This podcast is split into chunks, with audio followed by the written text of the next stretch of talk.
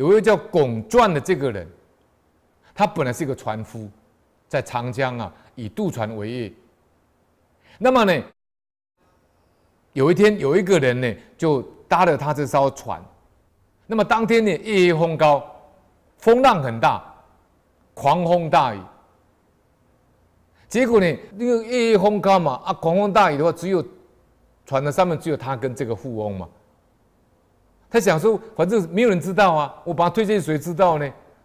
但是他看到那个富翁带了一大笔钱，他的那大笔钱黄金，他就把那个趁他没注意的时候，把那个人推到那个海里面去的，溺死了。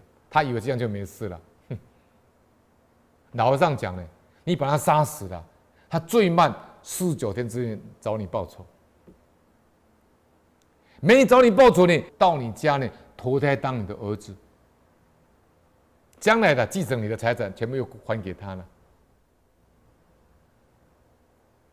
啊，那这个拱传呢，他就挤下这个巨商呢，落水以后呢，然后夺取他的财富呢、财宝。后来这个夫船夫呢，就没有再做渡船为业了，他变成富翁了。后来这个船夫呢，就住在维扬，就今天的扬州。他生一个儿子呢，长大以后呢，他。看他父亲像仇家一样，仇人一样，巩传就很生气了，因为被这个儿子气死了，就跑去问鸡仙呢，就服软那个鸡仙呢。这个鸡仙呢就说了，他说：“庚子八月西风恶，扬子江中波浪作。二十年前一念差呢，贵金四把心头摸。”哦，这鬼神真的很厉害嘞。二十年了，那鬼神都知道啊。鬼神他有神通啊。我们说他有天眼通，他有天耳通啊。哈，你看他把它断的准准的，庚子年那一年，就是那一年叫庚子年，而且时间是八月，他都跟他讲出来。庚子八月西风恶，西风恶就是什么？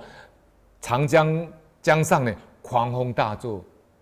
夜黑风高啊，哈！扬子江中波浪作，所以证明刚才我们讲说，天眼洞视，天耳侧听，神知听之，哈！实目所所视，实指所指一样。这里就给你做一个印证了。扬子江中波浪作啊，连发生地点都给你点出来，在长江。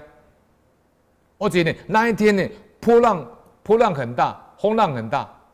二十年前一念差，你只贪那一代的钱，你看你动那个心念，上天都知道。就这种二十年前一念差，贵金是把心头摸，你摸一摸你的心头啊，嗯，这个巩传呢，大惊失色，因为断的太准了。他二十年前推人下海躲财的秘密是：时间是庚子年八月，地点是扬子江，天气恶劣。这些隐微事，老天怎么都知道呢？对不对？老天当然知道啊。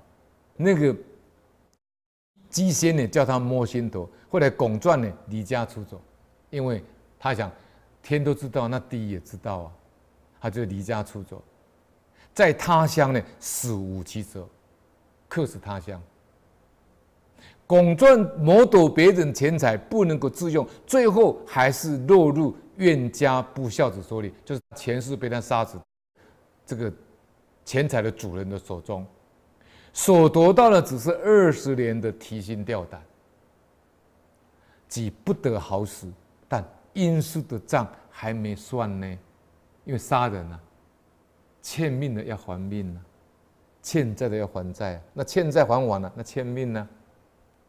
啊，所以呢，最后《太上感应篇汇编》里面这些法语，我们把它念一遍：善恶到头终有报，只争来早已来迟啊！啊，世间没有百岁的人，天就有未了结的案。